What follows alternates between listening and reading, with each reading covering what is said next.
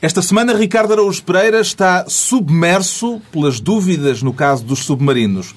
Pedro Mexia confessa-se cansado com as pessoas que se cansam com os escândalos e João Miguel Tavares declara-se defraudado com o Mexia que nos calhou em sorte. Está reunido o Governo Sombra.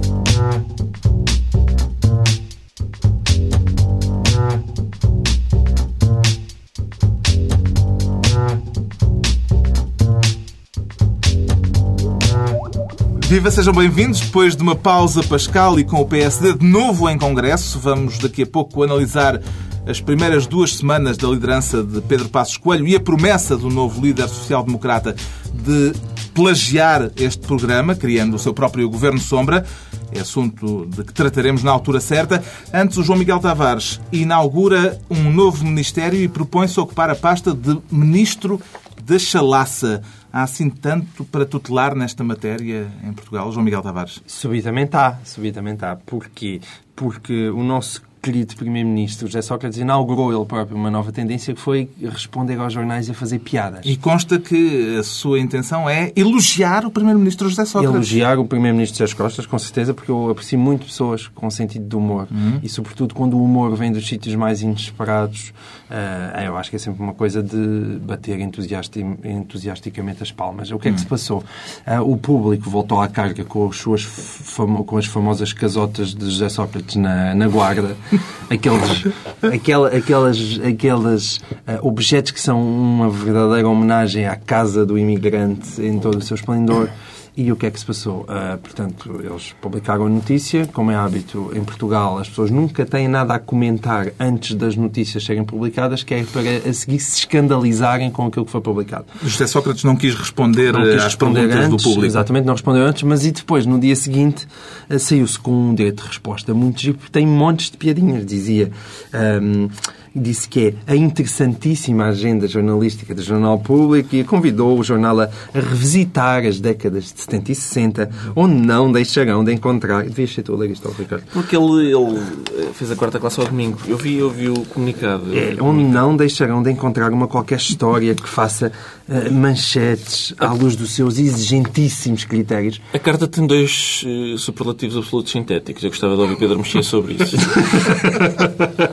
é verdade, tem um interessantíssimo e um exigentíssimo. E um é? exigentíssimo, é? sim. É verdade. É sempre é temerário que alguém uh, abra as portas a que se investigue o que fez nos anos 60 e 70, porque inclui quase sempre penteados duvidosos, substâncias proibidas e simpatia pela Albânia. Uh, geralmente, uma destas três coisas aconteceu na vida das Pode pessoas. Pode não ter inalado. Ah, pois, exatamente. Podem ter acontecido as três. Eu acho que ele está muito confiante para. Ninguém quer que se investigue o que se fez nos anos 60. A carta de Sócrates incomodou, por exemplo, a socialista Ana Gomes, que escreveu publicamente esta frase a respeito eh, dessa, dessas palavras de Sócrates eh, ao público será de engenheiro técnico, não é de primeiro-ministro. Mais uma piadola. É isto, é bonito. É, é, ver como é que o sarcasmo e o humor está a proliferar pela sociedade portuguesa. A única coisa hum. que eu temo é que, de repente, Ricardo Araújo Pereira fique sem emprego, porque com o mundo inteiro a fazer piadas, ele depois torna-se redundante. E às tantas, extingue-se o teu posto de trabalho e vais para a rua. Eu gostei do, do, do da carta, hum. gostei da carta, tirando do ponto de vista estilístico, enfim, doisíssimos e num espaço tão curto, fiquei. mas, mas gostei, eu, eu acho que, enfim, Claro que podemos entrar aqui num, naquele passado radical que é mais ou menos conhecido de Sócrates, que ele começou pela social-democracia e depois então derivou para a direita, para o PS. Mas, mas pode, pode de facto descobrir-se qualquer coisa desagradável. Pondo agora de lado a carta, a história das casas hum. em si, eh, cujo projeto tem a assinatura de Sócrates, eh, a história que o público contou e que pôs na primeira página, interessou-lhe, Pedro Mexia? Não me teria interessado. A arquitetura interessa não sempre, ter, não é? Exatamente, não me teria interessado se não tivesse fotografias. As fotografias tornam aquela notícia bastante interessante e, de facto, é até, coisa, até agora a coisa mais comprometedora. Hum. Porque, enfim, afinal, gravar a licenciatura, ou seja, o que foi que ele fez ou não fez, não é muito grave, mas fazer aquelas casas é realmente achincalhante. Gostou das casas também? Eu estive fora, Carlos, estive fora e, e eu chego a Portugal e sou confrontado com isto. Ah, o Primeiro-Ministro, parece que há um escândalo no qual ele está envolvido. Eu não queria acreditar. há sempre coisas que nos Mas, surpreendem. pelos vistos, as casas foram feitas de, de borla Foram, para amigos. E há um pavilhão também, não é? Um pavilhão feito de borla para um amigo. Foram, de pavilhões. Segundo, segundo José Sócrates, foram ah, atividades esporádicas. Ele fez 21 vezes esporadicamente casa. Ah, 26, 21 Sim, são 26. aquelas que fez enquanto era, e esse é outro aspecto Pois, da enquanto notícia, era- enquanto era Tinha eh, exclusividade. deputado em Não é exclusividade de trocar, República. dele passar a receber por essas casas e não receber nada pelo trabalho na Assembleia. Pronto, fica criado e atribuído ao João Miguel Tavares o Ministério da Chalaça e já temos outra inovação na Forja, um desafio acrescido para Pedro Passos Coelho e para ver se ele conseguirá responder à altura Ora, toma. ao É copiar-nos quando criar o seu governo sombra. Agora é o Pedro Mexia a propor-se ser Ministro da Bandeira. Da Por Bandeira. Patriotismo, Pedro Mexia. Antes mais para mudar, porque eu sou, ah, sou. Gosta mais da azul e branca. Gosto mais da azul e branca, Há mesmo, gostos? mesmo... Não, gosto mais da azul e branca para a bandeira nacional, atenção. Não, mas esteticamente é Nós, mais estamos, bonita. nós, estamos isso é a, nós estamos a falar de questões regionais. Ah, gosto mais da azul e branca e, aliás, a bandeira azul e branca ah, perdeu por um voto. Ah, muitos republicanos, ah, na altura, em 1910, disseram que se podia manter perfeitamente a bandeira, ah, tirando apenas ah, os símbolos monárquicos. Mas pronto, quisemos ter uma bandeira africana. Foi, foi, é, foi- foi simpático da nossa parte. Ah, Isso não é um crime contra a Constituição, dizer mal da bandeira? ah, Não tem que se honrar os símbolos nacionais? é possível, é Estás possível. lixado. É, é, é possível que seja e, portanto, reincidirei. A gente vai levar um bolinho. O...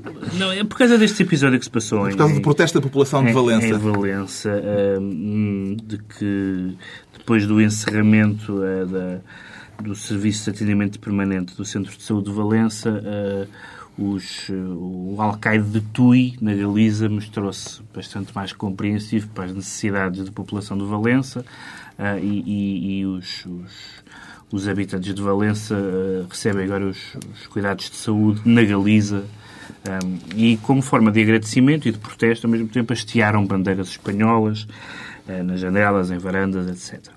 Há aqui, há aqui duas ou três coisas que me, que me, que me perturbam um bocadinho. A primeira delas é, é como é que se hasteia Hasteia? Hasteia. Hasteia. Como é que se hasteia? Nunca tinha dito esta, esta, esta formulação verbal. Como é que se hasteia uma bandeira eh, eh, de um Estado regional que supostamente eh, eh, rejeita o centralismo castelhano. Ou seja, os próprios, há, há muitos galegos que certamente não quereriam hastear a bandeira espanhola eh, e preferiam hastear a bandeira galega, que suponho que existe, deve existir, com certeza. Hum, eh, e, portanto, isso é, isso, isso- é a primeira ironia, ironia. A segunda é que, pelo menos desta vez, eh, a bandeira foi hasteada por uma razão que tem a ver com pessoas, o que é, o que é um avanço, porque a última vez que, que, eu, que eu me lembro que foi hasteada a bandeira espanhola tinha a ver com, com animais, com bestas, eh, mais provavelmente com touros. Foi em Barrancos, quando eles hastearam a bandeira espanhola, eh, para, portanto, é um, é um progresso. Passamos do bicho ao homem. É um progresso, enfim. Há quem ache que é. Eh, e, o, e, o, e o terceiro ponto é que, eh, mais uma vez, eu estou sempre atento aos textos legais. eh, quando eu estudei, quando eu estudei, mas foi há muitos anos, hastearam uma bandeira estrangeira em, edifícios, pelo menos públicos. Não sei se, isto, se houve algum edifício público que a tenha hasteado, mas houve pelo menos conivência das autoridades autárquicas. eh, é crime. Crime é coisa, crime, portanto é crime. Não, não se pode fazer. Se bem que nós somos um país tão liberal que, por exemplo, eh, uma- um dos patrocinadores do, do crime nessa matéria foi a Assembleia da República. Há uns anos vieram cá filmar um fi- A Casa dos Espíritos, baseado no livro da Isabel Allende, que se passa no Chile, e eh, utilizaram o- a Assembleia da República para, eh, para como, Uma das pala- cenas do como, filme. como o Palácio Presidencial e disseram Bom, já agora podemos hastear aqui a bandeira do Chile. Portanto, um dos órgãos de soberania viu a nossa bandeira nacional a ser uh, arriada e a ser... E a ser É o primado da arte, digamos É, assim. Não, mas esse é que é o problema. Para mim, na Assembleia da República está lá a bandeira de Chile é como a outra. Agora, ser conivente a fazer aquele filme é que a Casa de Justiça é das piores coisas que são passaram dois- cá. são- dois crimes. Agora, aquilo é mesmo um crime cinematográfico. Está a haver alguma situação em que lhe apetecesse colocar eh, também uma bandeira espanhola na varanda, Ricardo Araújo Pereira? Eu não costumo ter vontade de hastear bandeiras. Eu, eu, Não dizer, a ultimamente bandeira? tem havido muitas. Houve, o- não, houve o do Scolari, as bandeirinhas. Eh, houve agora a do Menino Jesus eh, no Natal também. Houve muitas bandeiras do Menino Jesus. Houve uma espécie de Scolari de, de místico que, que hasteou muitas bandeiras do Menino Jesus. E, e agora há um Scolari iberista na, a atacar em Valença. Uh, mas é tal coisa, é o que diz o Pedro, quer dizer, eh, parece, parece obrigado pelos vossos serviços de saúde, Galiza, tomem lá a bandeira espanhola, que é, para, é uma coisa de, mal agradecido. quer dizer, Não, eu, por mim, eu não, ao contrário do Ricardo de Araújo Pereira, não me importa nada de hastear a bandeira. Até faço isso com certo prazer. Agora, frequência, não é? Às vezes fica meio haste, mas...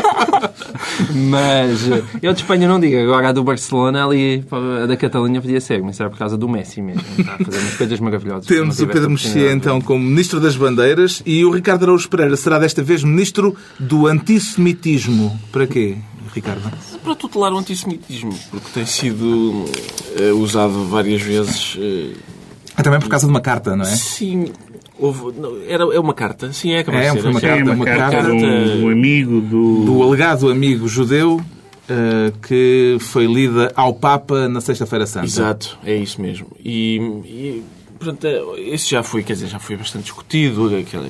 há- há várias ironias no facto da Igreja eh, Católica usar o antissemitismo para eh, comparar com, com, com aquilo que, que as pessoas estão a dizer a propósito da pedofilia. Mas, eh, enfim, é só para pôr algum, pôr algum tino na utilização do antissemitismo e. E também para, enfim, para desinsuflar este, esta polémica da, da pedofilia, porque, quer dizer, antigamente ah, alguns padres batem nos miúdos, agora alguns padres beijam os miúdos. E é uma coisa, do ponto de vista educativo, não se percebe o que é que as pessoas querem. Quer dizer, os padres também estão sempre na berlinda. Ora, ora é porque batem, ora é porque dão beijinhos, ora é porque.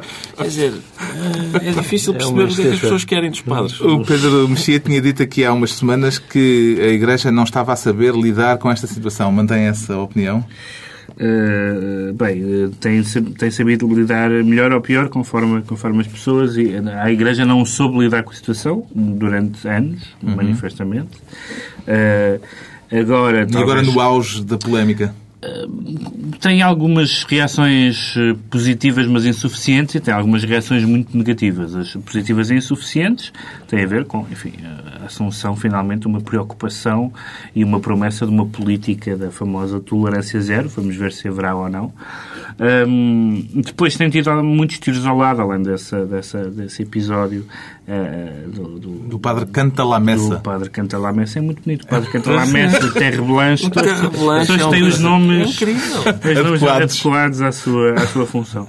Eh, mas, sobretudo, passar, passar da, eh, disso à, ideia de que agora a Igreja é perseguida.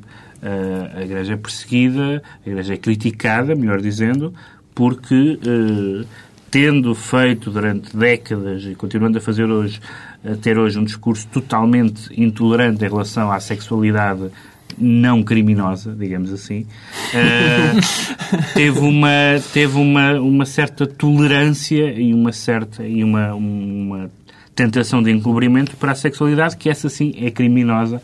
Além de ser pecaminosa mas é mas também é criminosa que é o que é o que distingue e o que torna a questão eh, interessante para para quem está fora da igreja. Deixa-me só acrescentar que há uma coisa que me tem que me tem, como é costume sempre em tudo que mete polémicas com a Igreja, que me tem eh, apoquentado um bocadinho, ou irritado até em alguns casos, que são aquelas pessoas eh, que defendem a Igreja, o- os agnósticos que defendem a Igreja ao trance nestes momentos. Há sempre cinco ou seis eh, colunistas e opinion makers que dizem eh, que defendem a Igreja, que curiosamente defendem a Igreja pelo, pelo que pior tem a Igreja. O que, eles, o que lhes interessa não é nem a, nem, nem a fé da Igreja, nem a doutrina da Igreja, mas a instituição Igreja, que é, de facto, de tudo o que é a Igreja, é aquilo que é mais discutível e é aquilo que é mais falível ao longo dos séculos. Mas eles defendem tribalmente a, a, a, instituição, sendo que eles não são de tribo.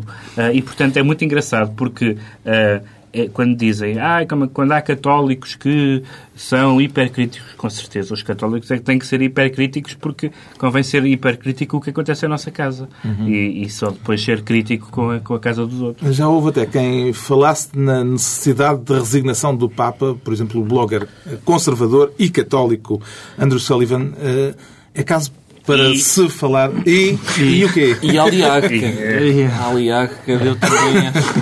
Não, católico conservador e gay. Mas é, é relevante é, para o caso? Não, é relevante para o caso porque ele tem uma, uma, uma agenda de, de costumes que realmente é, como é normal, é, é muito hostil, uh, entra muito em choque com, hum. com a Igreja Católica, sobretudo quando depois a Igreja se refugia num discurso que não faz qualquer sentido, que é, uh, ao, ao pensar em medidas de prevenção, uh, nomeadamente na, na entrada de, de, de, padres no seminário, de, de jovens nos seminários, uh, associar isso às tendências homossexuais dos seminaristas. Quer hum. dizer, esse salto uh, epistemológico que a Igreja faz entre a homossexualidade e a pedofilia, realmente é normal que irrite muita gente, porque é absurdo. Mas é só, só para dizer, eu... só para sublinhar que a Aliaga também incentiva o Papa a admitir-se e é uma pessoa que eu gostava de trazer à Alice porque em termos de demissões já tentou demitir Aliaga, um, o turco tentou um... Sim, matar o Papa João Paulo II. É, aqui eu acho que, hum, em primeiro lugar, há uma coisa que é uma espécie de déjà vu nacional para quem está a acompanhar isto, que é a questão da conspiração. É, porque até o próprio Vaticano vem dizer que isto é uma cabala e uma conspiração. Portanto, José Sócrates tem tem, tem muitos amigos. Um, agora, a, a, outra coisa que, que, a mim me decepciona particularmente é a falta de coragem que a Igreja tem, e daí o, o eu concordar com o Pedro Mexia, que manifestamente não está a fazer o suficiente, em eu? não, eu concordar. Não, eu estou a concordar contigo. Parecia que Pedro Mexia não estava a fazer o Há problemas de pontuação. Peço desculpa, Pedro. Vamos, vamos voltar a pôr as vírgulas no sítio certo. Vou pôr as vírgulas no sítio. Portanto, concordo com o Pedro, Pedro Mexia, quando o Pedro Mexia quando diz que a Igreja diz que não está a fazer o suficiente. não está a fazer o suficiente no sentido em que a instituição em si nunca é posta em causa. Uhum. Ou seja, o que, o que seria fantástico que a pedofilia pudesse trazer de bom, dentro da desgraça que é, era a Igreja repensar-se a si própria e perceber como, enquanto instituição, potenciou tudo aquilo que se passou. E essa coragem nunca a teve. Nem, infelizmente, me parece que a vai ter. Bom, o escândalo está, de facto, instalado e, como vimos nos últimos dias, eh, não tem faltado matéria para escândalos, ao ponto de Vasco Polivalente ter escrito no fim de semana passado esta frase o público que lê jornais, desgraçadamente escasso, anda hoje fartíssimo de escândalos. Acontece que o Pedro Mexia, que nos aparece aqui esta semana cansado, uh, cansado das pessoas que se cansam com os escândalos, uh, está, portanto, também, em certo sentido, cansado uma, de uma frase como esta de Vasco Polivalente, é isso? Quer dizer, há uma, há uma parte, da, há uma parte da, da frase que tem razão de ser, aliás, já aqui falámos, portanto, foi o Ricardo que que, que levantou essa questão, que e é bem, quando, quando se trata, sobretudo quando se trata da mesma pessoa, uh, um escândalo faz moça, 50 não fazem. Há um certo, há um certo tédio hum. em relação a isso. isso. Esse é um ponto. Outro ponto é que o facto de ter havido, e isto, uh, os escândalos também significam, para além de coisas uh, más e, e, e, problemáticas em termos de fugas de informação, de fuga no segredo de justiça, etc. Mas também significam que os jornais e que a imprensa em geral fazem o seu trabalho. Isso é positivo para a saúde da democracia e os escândalos não podem ser uh, nem, sobretudo quando são escandalosos, uh, porque nem todos, nem todos eles são, hum. nem todos eles são da mesma natureza, uh, e não podem ser vistos com tédio, porque estamos a falar, por exemplo, a questão dos submarinos. Uh, não é uma que, que vamos falar daqui a bocadinho, não é uma questão entediante, quer dizer, pode ser, pode ser entediante os pormenores, agora acho que estudar as contrapartidas e tudo isso, mas é um assunto importante, uhum. um, um, tudo uma, uma, um caso de, enfim, corrupção ou gestão uh, digamos, nebulosa de dinheiros públicos daquela natureza para material militar é, um, é uma questão que não. Quer dizer, quem, as pessoas a quem isso gera tédio hum. têm tédio pela, pelas questões públicas em geral e pela maneira como. A, como Precisamos a... de um escandalómetro, Ricardo? Às vezes, eu, eu não sei se o nosso. Se, se a escala de Richter do nosso escandalómetro não está. Não, não é tipo. Se um 7 nos Estados Unidos não é um, 2,3 em Portugal. Quer dizer, então, quer dizer que seria ao contrário. Quer dizer que aqui nos escandalizamos menos? Sim, nos escandalizamos menos por causa da, da banalização do, do escândalo. O escândalo está muito banalizado, acho eu. É... Deixa-me deixa só dizer, eu, eu trouxe aqui um, uma, um livro que, que saiu agora de Bruno Paixão, que acho que não é o árbitro, eh, que se chama O Escândalo Político em Portugal. Eh, e este livro, que se refere só aos anos 91, 93 e 2002, 2004, faz uma... Daí ter só estas 700 páginas. Exatamente. Faz uma lista de escândalos eh, do fax de Macau, fraude no GT, faturas falsas, a Universidade Moderna, Saco Azul de Felgueiras, as contas na Suíça, a Casa Pia, a Bílio Curto, a Pito Dourada, etc. São, curiosamente, todos desta lista, desta lista de, de escândalos, são quase todos escândalos, aquilo que ele chama financeiros ou um, em relação ao poder, tirando a Casa Pia, que é um escândalo sexual. Ou seja, não há, nós, não, temos, é verdade, não é? nós não temos um escândalo sexual com maiores de idade em Portugal. É absolutamente essa sim escandalosa. Um, e são muitas coisas, de facto, e, e, isto está circunscrito a estes anos. E, portanto, o escândalo, uh, que de facto é uma palavra às vezes um bocadinho cansativa em si, a própria palavra, mas, mas, mas vão, vai aparecendo uh, e vai corroendo uh, progressivamente a credibilidade Esperamos então a atualização políticos. deste volume, com Sim, os volumes é, subsequentes, e continuamos atentos aos escândalos que se vão sucedendo. Por exemplo, já foi aqui referido o escândalo relacionado com a compra de dois submarinos a uma empresa alemã. Este um escândalo que está a deixar o Ricardo Araújo Pereira submerso em dúvidas. Dúvidas de que tipo, Ricardo? Dúvidas de vários tipo, o que é curioso. Dúvidas sobre uh, para que é que servem os submarinos. Eu não ponho em causa, eu tenho acompanhado o trabalho deles e acho que têm sido ótimos desde que foram adquiridos. Acho que o trabalho que os submarinos têm feito, as atividades em que têm estado envolvidos, uh, têm sido muito bem. Quais são? Não sei bem. Mas uh, depois, o, a questão de saber. Pelo visto, o negócio foi alinhavado por um governo do PS e depois foi concretizado por um governo do PSD e do CDS. Uhum. E há meia dúzia de. Eu, a primeira coisa era alguém deu uma pasta, de vez em quando, ao, à CDU e ao Bloco de Esquerda, só para haver também uma. para eles poderem participar né, neste tipo de coisa. E, e neste momento, aparentemente, há uma espécie de pacto silencioso no Parlamento para que não haja nenhuma. Eu sei que também Uma comissão de inquérito. já vão havendo bastantes comissões de inquérito e, e se calhar mais uma era daqui a pouco, quer dizer, não há. Não há... O horário dos, sim, dos horário, deputados é, é, já não aguenta. não ter, sim, não tem horário para mais comissões de inquérito, a não ser que vão ao sábado de manhã também. Mas aparentemente o PS, o PSD e o CDS bloquearam a existência de uma a criação hum. de uma comissão de inquérito a propósito deste interessante tema. Quem é o principal visado neste escândalo, do seu ponto de vista, João Miguel Tavares? Sabe Deus, não é? Aparentemente Paulo Portas. Diz o Zé Povinho. Sabe, não é? Paulo Portas Diz era o Ministro da Defesa na altura em que o contrato foi assinado. Portanto, parece-me, em primeiro lugar, se há alguma coisa a explicar, ele devia uh, chegar-se à frente, basicamente. Mas em Portugal acontece sempre esta coisa muito curiosa. Mas atenção, nós... mas atenção porque havia uma, uma comissão de, de contrapartidas, quer dizer, sendo, sendo a questão das contrapartidas uh, a questão essencial, uh, aparentemente, não é? Pelo que nós sabemos, essa é a questão que deve ser discutida. Eu, a mim faz um bocadinho de impressão o salto para para, para, para assuntos uh, que escapam uh, a um leigo. Por exemplo, a maioria das pessoas, uh, o Miguel Sousa Tavares escreveu um artigo garantindo que nós não precisamos de submarinos. Eu não sei, honestamente, se o Miguel Sousa Tavares tem informação suficiente. Ou seja, a, no, Sim, a, nossa, é a nossa zona económica exclusiva foi alargada. As nossas águas territoriais são agora maiores. As, as águas territoriais in, implicam, implicam o patrulhamento sob pena de não servirem para nada. É, mas essa é outra questão. É, Portanto, há uma, aqui coisa, duas questões. uma questão é a Sim, necessidade. Sim, a mas necessidade. passar, E outra é o mas, negócio. Mas passar, está bem, mas muitas das pessoas que criticam o negócio e bem passam para a questão da, da não necessidade, da qual eu não, não, não estou nada convencido. Pelo Ricardo? contrário, Estou Não, convencido mas, que é útil. Eu também acho, não não, está sei, não, sinceramente não, eu- sei. Eu não tenho nem, nem que é útil nem que é inútil. Eu gostava de saber se é, para quê. Todos para o Que próximo tipo curso de Defesa Nacional. Sim, mas isso eu estou com. Gostava de eu saber estou muito se, com o Pedro. se este modelo de submarino especificamente, até porque houve, não sei se Não, se não, eu lembram. não estou a falar deste Só- modelo. Já vamos falar de modelos. Não, espera, tu querias um maior, Eu- não, atenção, eu, fui, com mais eu estive, eu estive em outubro na, fil, na. Fil Submarinos.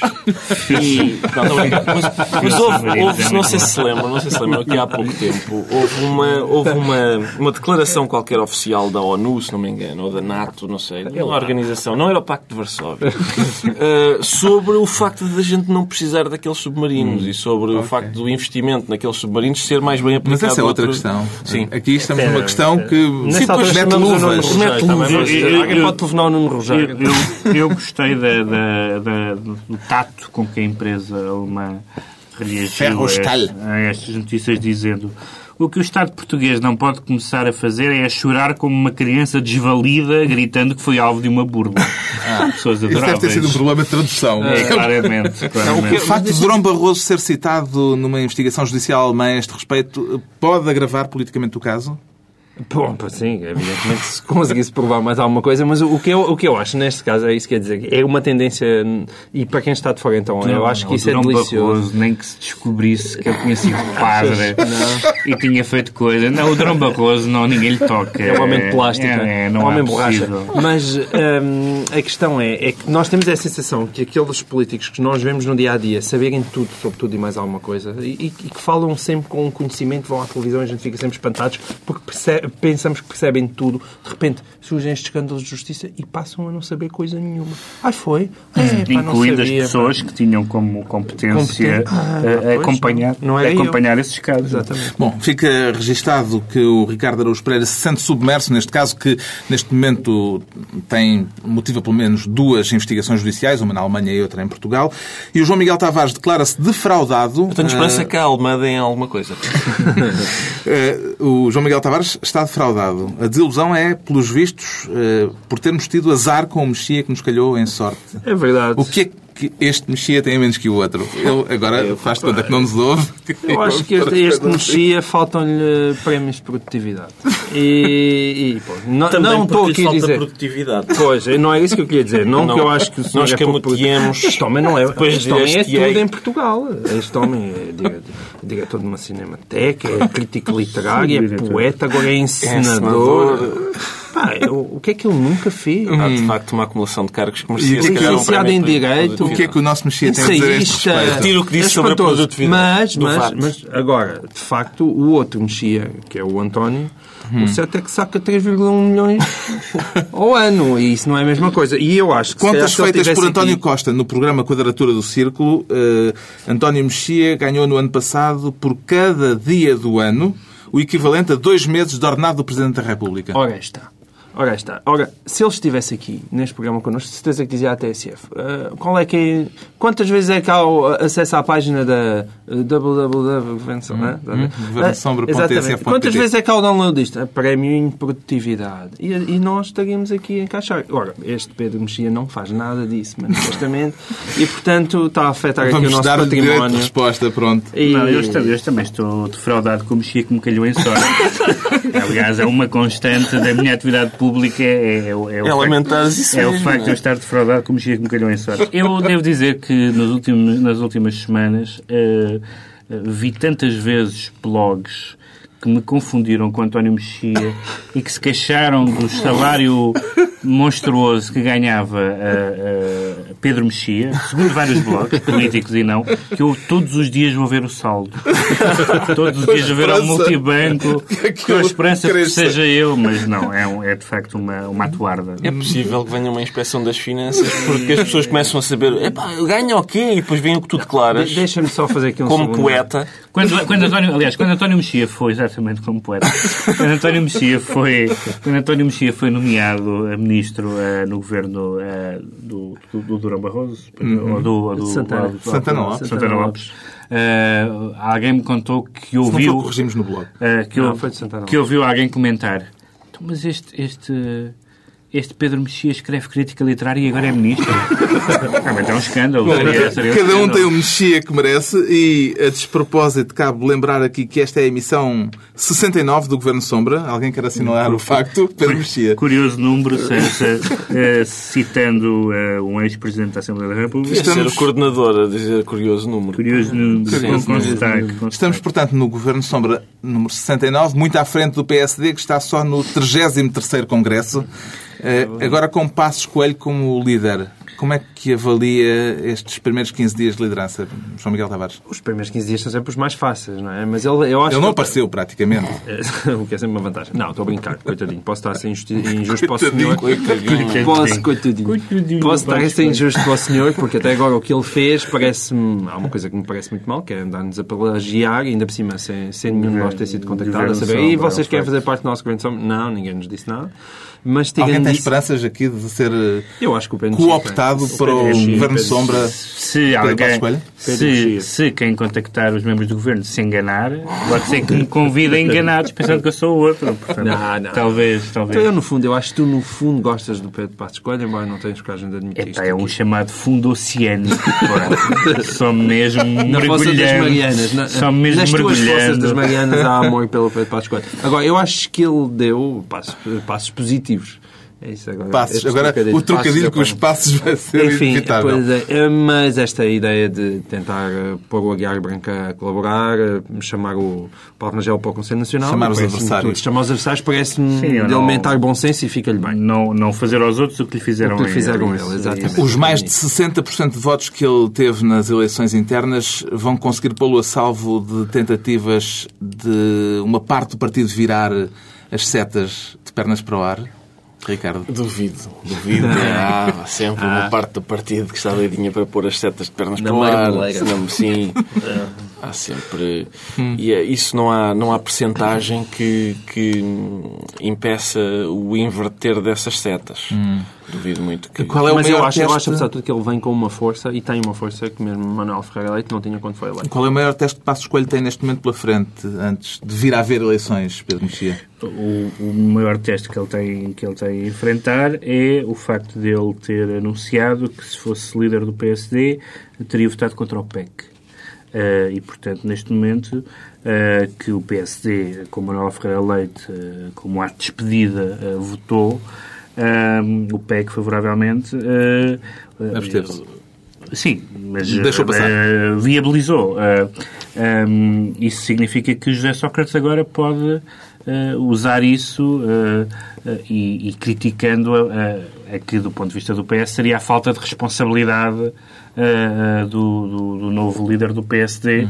em relação ao momento de, de- de crise nacional. Ainda por cima houve um pequeno conflito ainda co- eh, por, por interposta pessoa, neste caso Ângelo Correia, com o Presidente da República. O Presidente da República já veio, já veio dizer que gosta ou não se gosta do PEC, ele foi aprovado e agora tem que se seguir. E Ângelo Correia, com, com pouca subtileza, veio dizer que eh, o Sr. Presidente da República não devia estar a condicionar o líder recém-eleito do PSD. Portanto, uma- um, um ato de amor, um ato Um de climazinho amor de eh, crispaçãozinha. eh, a começar. Sendo que ainda por cima, sendo que ainda por cima, Passos não não tem bem. outra alternativa senão apoiar Cavaco Silva. Não há, não, há, não há nada a fazer, por mais que eles não se gostem, Uhum. não há nada a que fazer. eles não se Já gostam. o disse, já não, há nada a não há nada a fazer quanto a isso. Bom, veremos no que vai dar o congresso deste fim de semana.